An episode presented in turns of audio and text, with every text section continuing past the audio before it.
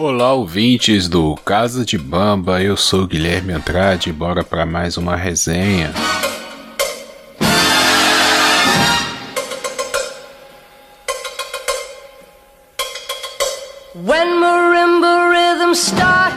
Bom, pessoal, hoje eu vou falar de uma série. Vou começar a trazer séries aqui também no Casa de Bamba, porque eu assisto muita coisa. Então, do que eu vou, vou assistindo, vou gostando, vou falar aqui também. É, esse final de semana eu assisti a série do Lupin, série que estreou dia 8 de janeiro de 2021 na Netflix, série francesa. É, tem cinco episódios, uma temporada, cada episódio ali de 45 minutos. Ela é protagonizada por Omar Sy, ou Omar Sy, não sei se é assim que fala o nome dele. Ele faz o personagem do Hassan Diop, que é o nosso protagonista, o nosso Lupin. Eu não conheço a história do Lupin, né? Do Arsène Lupin, personagem da literatura francesa, acredito. Mas a série ela mostra um pouco, faz referências à, à literatura, né? Ao, aos contos do Lupin. Eu acredito que para quem é muito fã deve ter muitos easter eggs, muita referência, muito fanservice. E, e é uma série bem legal. Tá? Ela é categorizada ali em série de ação, série de suspense, é aquela típica série de detetive, né? Eu até vi algumas pessoas falando assim: ah, esse é o Sherlock Holmes ladrão. Seria mais ou menos essa a comparação. E eu acho que tá ok, tá ok, tá ok. Vale, vale a comparação, vale. Pra quem não conhece, né, o personagem do Lupin, acho que vale a pena essa comparação e é justa. É justa. É, vamos lá. O que é que acontece na série? O Arsène Diop, ele é um, um cara, ele já começa como adulto, ele é um ladrão profissional.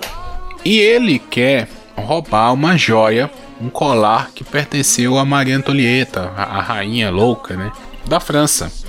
Para isso, essa joia tá no Louvre, ela vai ser leiloada e ele arma um esquema com uns uns caras ali, uns agiotas que ele deve dinheiro. É, no primeiro episódio é o crime, é ele roubando essa joia. Só que ao longo do tempo a gente vai descobrir o porquê ele virou o ladrão. Né? Tem toda uma história que o pai dele foi incriminado pelo roubo dessa joia, dessa mesma joia. Ele acabou perdendo o pai, ele já era órfão de mãe, ele cresceu num internato sozinho, sem família. E como o pai dele foi condenado a pelo roubo, né? Ele tipo entendeu que o e o pai até manda uma carta para ele falando que ele realmente cometeu o crime, né? É, ele entende que o pai dele era ladrão e ele decide virar ladrão também. Né? Pô, meu pai era ladrão, eu vou virar ladrão. É basicamente isso que a série dá a entender.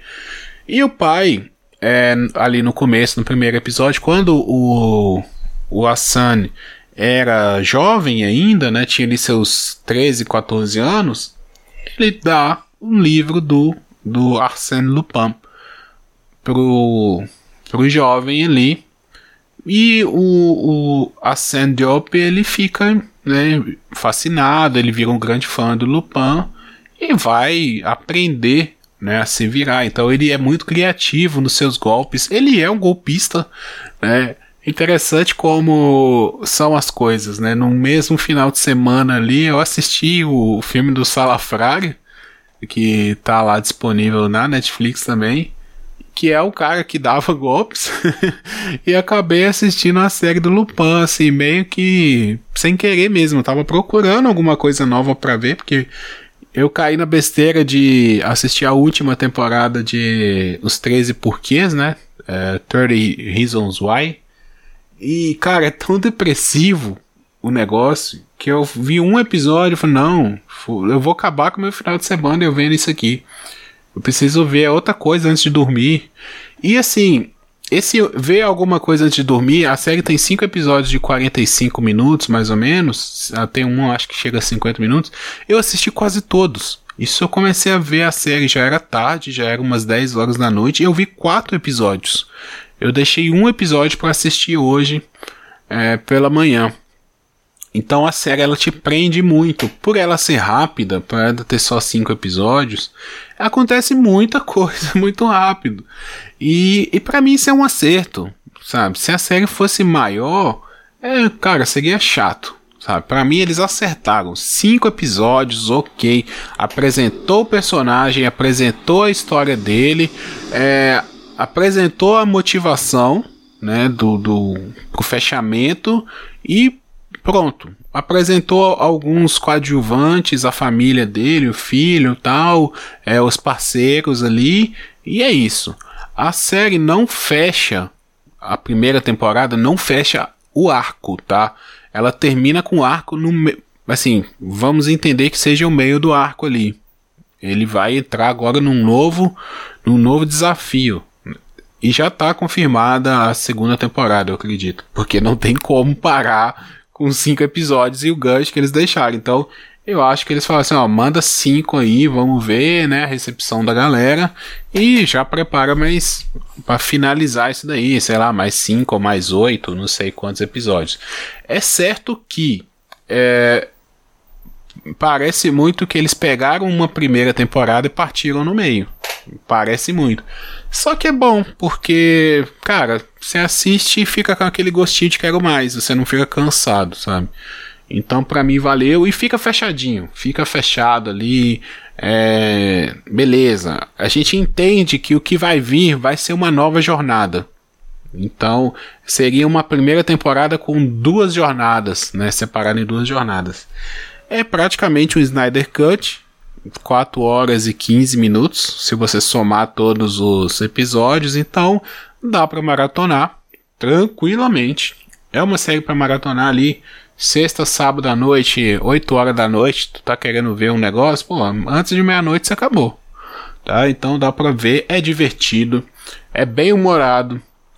É, o, e o bem humorado é assim, ele tem umas tiradas muito rápidas, ele tem umas sacadas na hora dos crimes que você dá uma risada, sabe? Não tem como, ele, ele tira os outros, porque o personagem do Lupin, a, que eles apresentam, né, ele pela o personagem da literatura, ele era conhecido por se infiltrar e se disfarçar.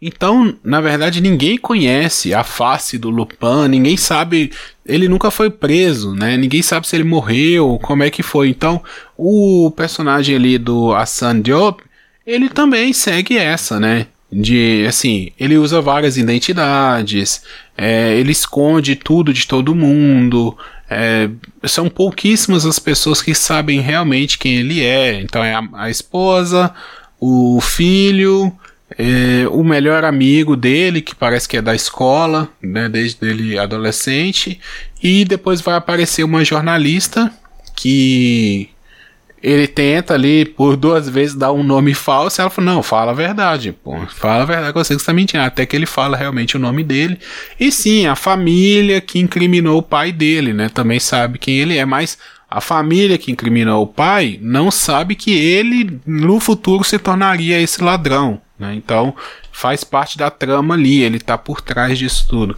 É uma série para você se divertir, gostei muito, indico muito. Espero que pelo menos feche esse primeiro arco. Não sei se essa série vai muito longe. É, eu gosto de coisas francesas. Eu já vi alguns filmes franceses, assim, é porque eu não trouxe aqui. É, tem lá o Bairro 13, que eu adoro, que é um filme de parkour. É, vi um filme de comédia também, é Fruto, Frutos Podres, é um negócio assim que é uma escola, um, um, professor que vai dar aula numa escola de uma galera é, de, de, de, periferia, assim, que eles não querem estudar, e esse professor muda o jeito da galera ali, une a turma, sabe? Bem aquele estilo malhação é, quando teve escola pública, ou até a novela Amor de Mãe também, que a Camila chega lá na escola pública e os alunos não querem nada com a vida e ela transforma ali a vida deles. Então, tem umas coisas francesas muito legais, assim, é legal. Eu tô falando coisas divertidas, né? Lógico, pô, a escola de cinema francesa é tradicionalíssima, pô. Eu não tô falando desse tipo de filme. É, cabeças e conceituais e tudo mais. Eu tô falando de filmes divertidos, pipocão, estilo americano, brasileiro, comédia. É, para você rir e descansar a cabeça, né? Eu acho que principalmente nessa época agora que a gente tá vivendo, é, tá mais para assistir coisas assim do que para assistir coisas mais sérias, né? Então, é, pelo menos eu, de cinco filmes que eu vejo, quatro são mais leves e um mais pesado, assim, de reflexivo. Quando eu tô com a cabeça mais de boa, eu até assisto mais, mas é, tá mais para ver esse, esse tipo de conteúdo.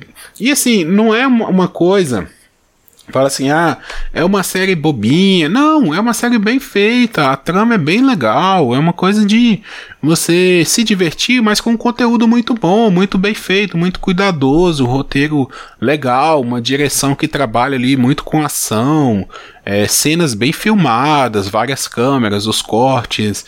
É, cara, muito bom. Até o lance dos flashbacks que existem é, encaixam muito bem na história. Então é de qualidade, né? É um, é um padrão bom da Netflix. É um padrão, vamos dizer assim, Stranger Things, primeira e segunda temporada de La Casa de Papel. É, é nesse nível aí, tá? Vale, vale muito a pena ver. O que mais que eu posso dizer? Acho que é isso. Os, os personagens estão muito bem representados, os atores são legais. É, ambientação e tudo mais também muito boa. Assista a série, me fala se você gostou ou não. É, se quiser me encontrar aí nas redes sociais, Guiande8, no Twitter e no Instagram, nos grupos do Telegram também. E eu volto mais. Se quiser me indicar alguma coisa, manda pra mim. Tô disposto a assistir, tá bom? Um abraço para vocês. Assinem o podcast, seja lá onde você esteja ouvindo isso. Se quiser, compartilhe com seus amigos e até a próxima. Jamais je n'aurais pensé tant besoin de lui. Je me sens si envoûtée que ma maman me dit ralenti, désir ou amour, tu le sauras un jour. J'aime, j'aime tes yeux, j'aime ton odeur, tous tes gestes en deçà lentement dirigés sans suavité. stop un instant, j'aimerais que ce moment fixe pour détalonner ta sensualité.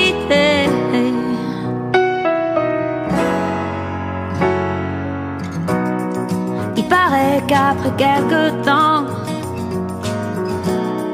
la passion s'affaiblit. Pas toujours apparemment. Et maman m'avait dit, ralentis, désir ou amour, tu le sauras un jour. J'aime, j'aime tes yeux, j'aime ton odeur, tout tes gestes en douceur, lentement dirigés sans suavité. stop un instant, j'aimerais que ce moment fixe pour détalonner ta sensualité.